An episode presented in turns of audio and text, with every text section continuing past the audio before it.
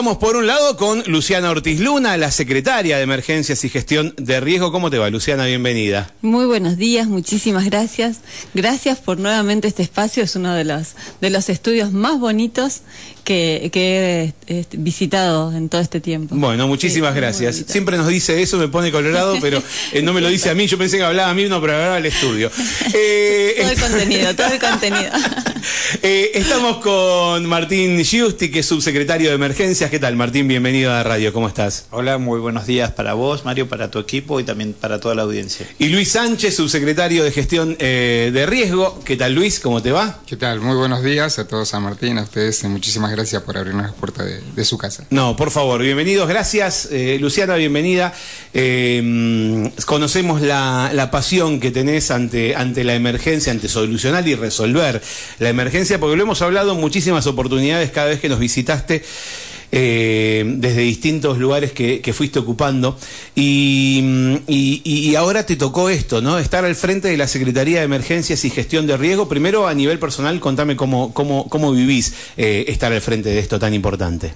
La verdad que con mucho orgullo, y es así, uno fue transitando diferentes etapas, no todas eh, sencillas, digamos, la mayoría bien abocada a la, a la misión que tiene esto de trabajar en emergencias y dando pasos pequeños, algunos un poco más jugados, otros realmente eh, y agradecida por esta posibilidad que me da Rolando en, ejercer la emergencia desde un lugar de poder de decisión y fundamentalmente en esto de tratar de unificar todo, todo, todo organismo que hace emergencias bajo un mismo lema y bajo, ojalá que, en breve lo podamos hacer bajo un mismo número de emergencias. Es tan importante quienes estudiamos toda la vida y nos formamos para trabajar en emergencias, sea en cualquier área que, nos desarrollemos, sabemos que el tema coordinación, tiempos y saber qué hacer en el momento cambia rotundamente las cosas. Si, si, comparamos entre un evento de iguales características, sin coordinación entre los agentes que hacen emergencias, frente a uno que trabajaron juntos, que se coordinaron y que eh, y que pudieron hacerlo, la diferencia es la vida y la muerte. Entonces, con esto, realmente eh, uno trabajando seriamente es, es un placer. Por otro lado, en este lugar tan, tan emblemático, donde no solo existen organismos de respuesta a la emergencia perfectamente instaurados, formados, con mucho orgullo, es, es más sencillo de alguna manera poder eh, trabajar con esta, con esta metodología.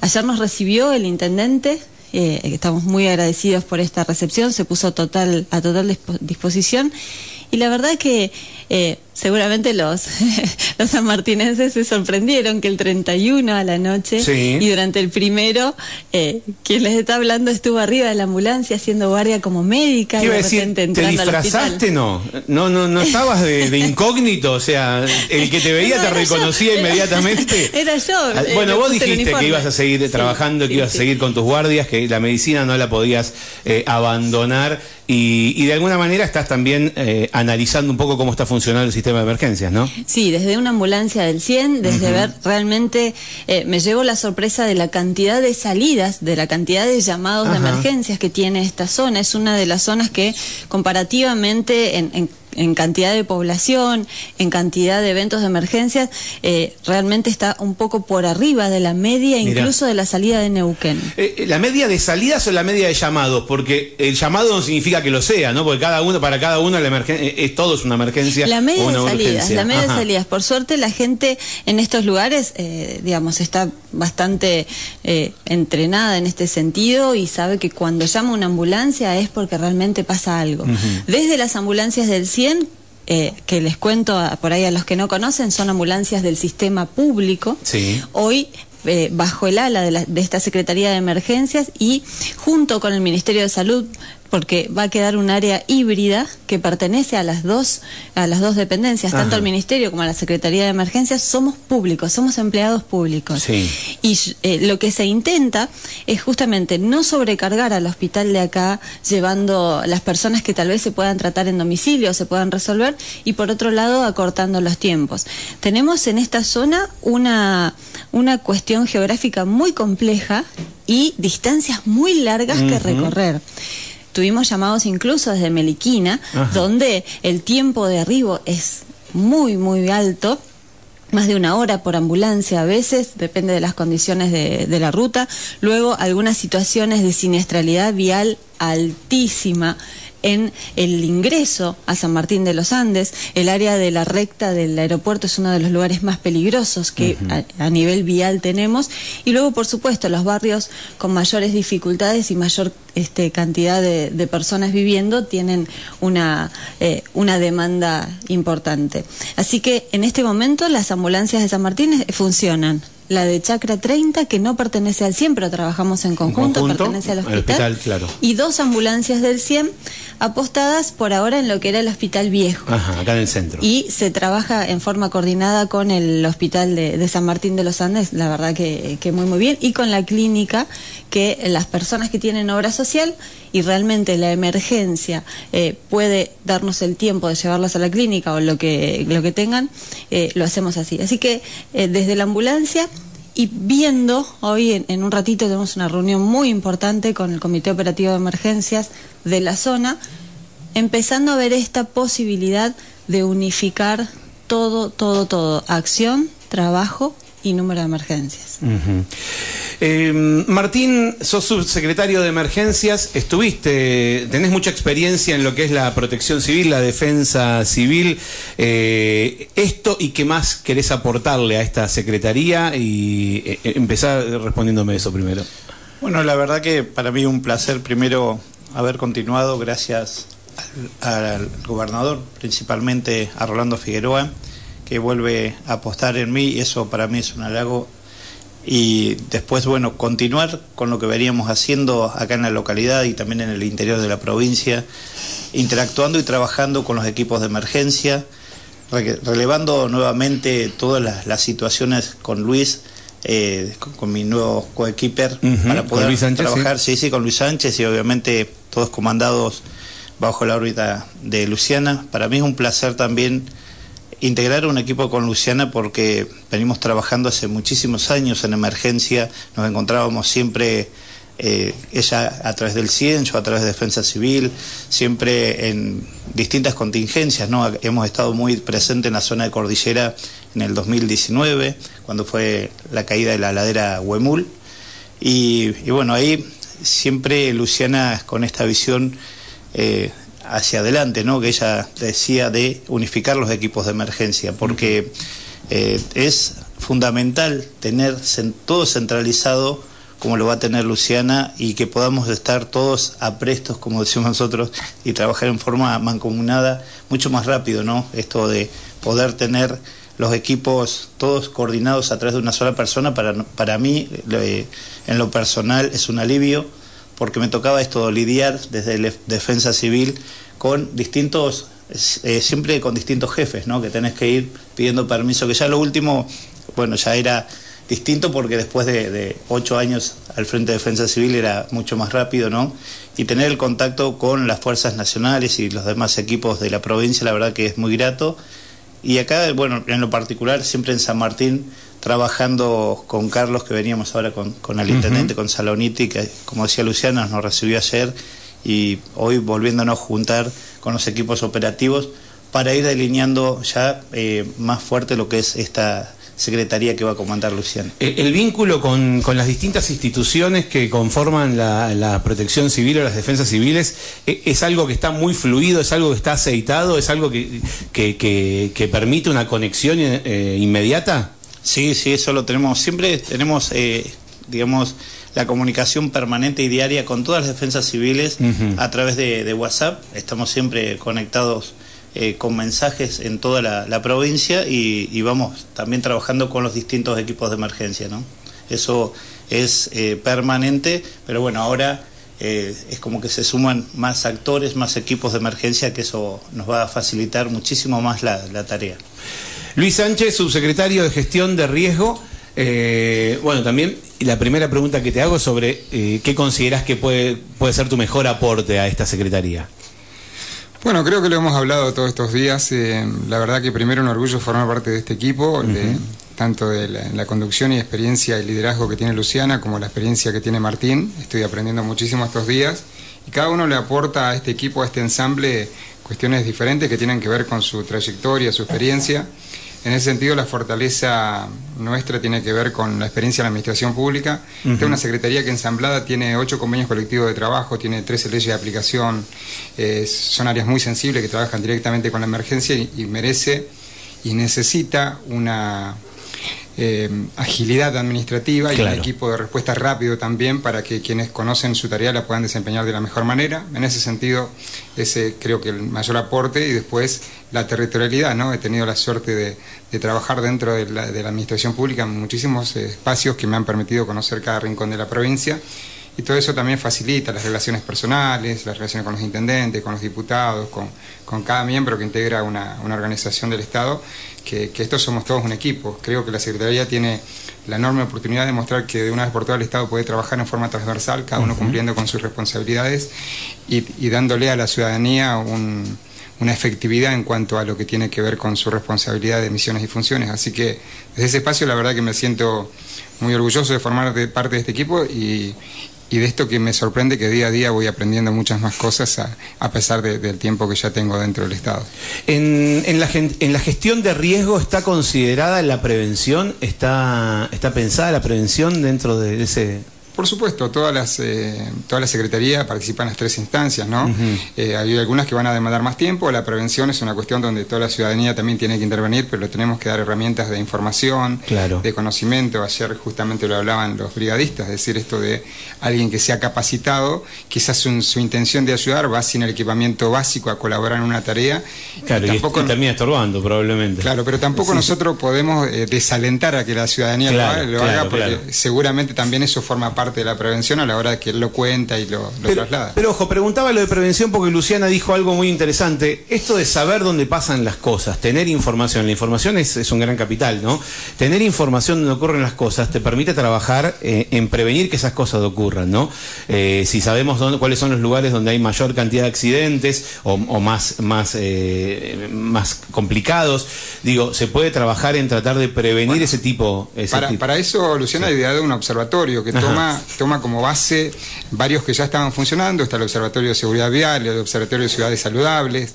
Eh, ahí, una vez que tengamos esos datos, se va a ir armando por las regiones que ha determinado el gobernador en nuestra provincia un mapa del riesgo. Que todos esos datos, por supuesto, nos van a permitir mejor toma de decisiones, mejor toma de conciencia en la prevención eh, y prepararnos también para cualquier contingencia, porque muchas veces el mapa de riesgo nos va a decir eh, lo que decíamos recién: este es un sitio peligroso. Claro. Pero no podemos evitar por el momento que sea peligroso por diferentes motivos, porque hay que realizar fuertes inversiones, porque no es el momento, por un montón de, de situaciones.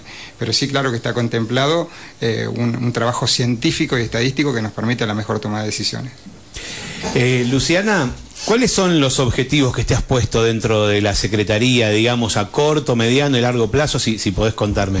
A corto plazo, eh, lo que se está haciendo es primero conocer todos estos equipos, no solo desde la conducción, desde lo personal, sino desde el mismo equipo de trabajo. Nosotros hemos adoptado dentro de esta Secretaría nueve áreas que antes trabajaban en forma totalmente inconexa. Por ejemplo, hoy estamos, una parte de nuestro equipo es la línea 148, que es la asistencia y acompañamiento a las violencias, y, y uno dice, ¿y, ¿y, cómo juntamos la línea 148 con el manejo del fuego? Bueno, todos ellos tienen un sentido común, porque la emergencia no es solo lo que ocurre en el momento.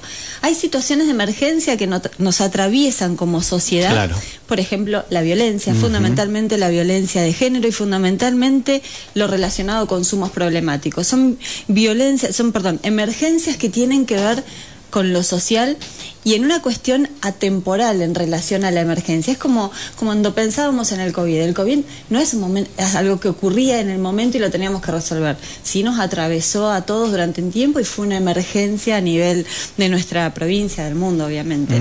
Así que, en este sentido, en esta primera etapa, los equipos de emergencia se van conociendo, luego se van ensamblando. En una etapa un poquito más intermedia van a ir empezando a, interactuar y a, eh, digamos, mezclarse en algunas cuestiones en las cuales no sabían que ellos convergían en eso, por ejemplo, en, en conocimientos, uno le aporta al otro y demás. Y mientras tanto se va trazando una línea de tiempo y ojalá que en un año lo logremos empezar a instalar los 911. Sabemos que aquí San Martín de los Andes tiene una cuestión muy, muy sensible y nos hemos comprometido con un grupo de papás que sufrieron una terrible tragedia aquí en la zona y ellos impulsaron la central de emergencia. La central de emergencias. Esto no puede ser hecho desde un organismo privado, esto es importante que se sepa, tiene que ser una cuestión de una política pública, porque los, los organismos privados pueden estar, pueden no estar, hoy tienen determinado capital, hoy mañana no, pero sí el Estado tiene que estar en esto comandando y por supuesto adoptando las, las diferentes eh, posibilidades que haya tenido eh, los organismos privados o las fundaciones. Ahora, ¿pueden tomar o, observar el trabajo que hizo toda esta gente en todo este tiempo? De hecho, vamos a trabajar en conjunto. Ah, ok, ok. Y, además... Porque la verdad que hicieron un montón, laburaron un montón, sí. Un montón, eh, se ha hecho un gran trabajo. Y aquí hay algo que yo lo he dicho y se los he dicho personalmente, hay un compromiso con su dolor que va más allá de lo institucional o de la política pública hay un compromiso humano con estos papás y, se los dije desde el primer día que los organismos de asistencia a emergencia trabajen juntos.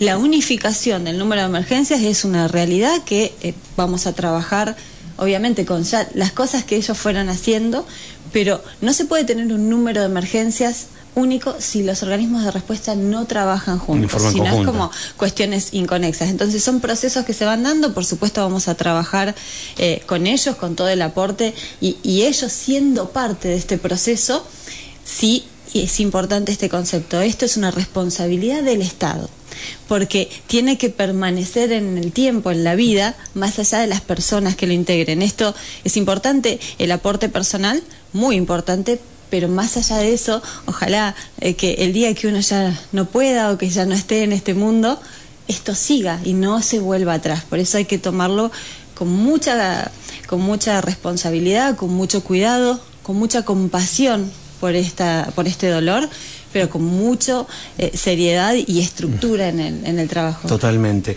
Eh, ya los dejo irse porque tienen una reunión enseguida. Dos cositas muy cortitas. Una es, por un lado, me imagino vos dijiste llegar a Meliquina, eh, a Meliquina creo que fue el que me nombraste, em, tardamos una hora. Ahí, ahí hablamos de descentralizar de alguna manera la atención de, de la emergencia.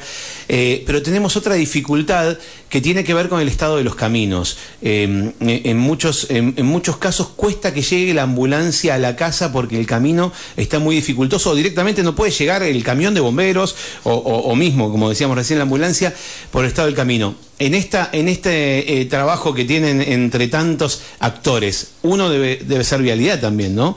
Sí, eh, uno vialidad, por supuesto la intendencia, por supuesto los mismos vecinos. Hay cuestiones que pueden ser modificables, otras no modificables y otras que tienen que ver con procesos.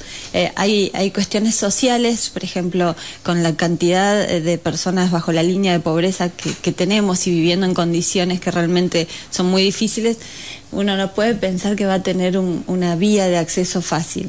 Los equipos de emergencia están preparados y en este sentido eh, hay algunos que incluso físicamente están preparados para acceder a esos lugares donde no acceden los vehículos inicialmente y por supuesto una proyección con el municipio, con la vialidad provincial, eventualmente, y acá tenemos una cuestión a nivel nacional de eh, no aporte a las obras nacionales que eh, seguramente va a tener que reverse porque hay lugares que, que pueden autosolventarse en este sentido.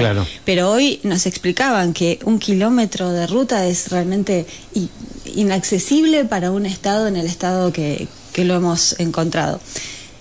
Todos son pasos que hay que dar, sí o sí hay que dar, nada es mágico y, y, seguramente vayan habiendo otras dificultades a medida que vayamos avanzando.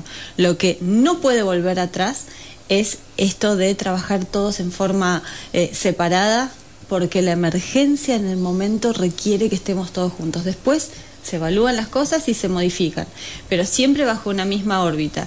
Y ojalá que podamos tener inversiones eh, en la ciudad, eh, que, realmente está, la hemos visto con muchas modificaciones y, bien, y por supuesto en lo vial. Lo vial nos preocupa a todos, o sea, los datos que nos arroja al menos la prensa todos los días, son demoledores. Hay que trabajar totalmente. muy seriamente en esto. Y por último, cuando me imagino que para, para asumir te- en tu cabeza o, en tus papeles armabas un programa, eh, pensabas hacia adelante eh, en cómo encarar esto. ¿Tuviste que hacer muchos cambios con, con los anuncios a nivel nacional? Digo, en cuanto a tus deseos hacia adelante, en, en cuanto a tu planificación, ¿los anuncios nacionales te hicieron modificar mucho tu agenda? No, no, no, no. Y en este sentido, siempre eh, escuchando, aprendiendo cada día de, de Rolando, de, de nuestro gobernador, siempre Neuquén miró hacia Neuquén y eh, tiene decisiones que son totalmente autónomas. Hay cosas que sí necesitan la intervención nacional, pero hay otras que la provincia, más allá de la bandera nacional que nos estuvo eh, te- comandando todos estos años, la vida de la Argentina, no ha influido demasiado. En este sentido, eh, no, no se han tenido que tomar modificaciones en cuanto a la agenda, sí pedido determinadas intervenciones donde nosotros no tenemos injerencia. Claro. Los parques nacionales son del gobierno nacional. Totalmente. Los brigadistas Trabajan y viven acá y obviamente hubo que eh, pedirle Claro, interceder justamente eh, porque eh, trabajan y viven acá, como dijiste. Tiene que ver con, pero tiene que ver con el gobierno nacional. Pero por suerte, bueno, por ahora,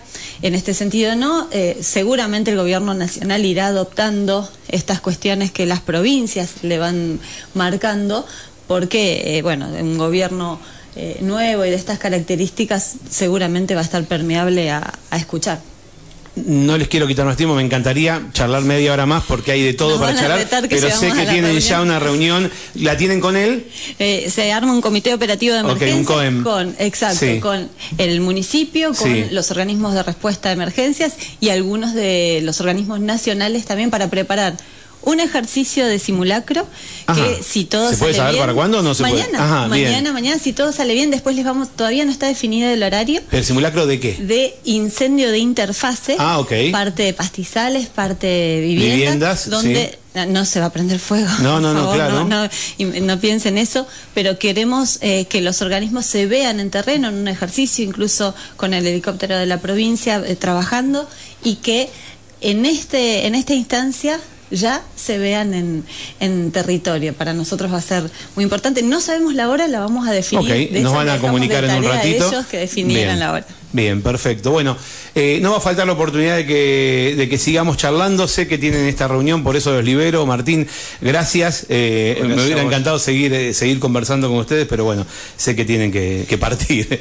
Muchas gracias por tu visita. No, gracias a vos y a toda la, audiencia y obviamente a toda la localidad de acá de, de San Martín y a todos los vecinos que siempre nos reciben de, de una forma muy grata.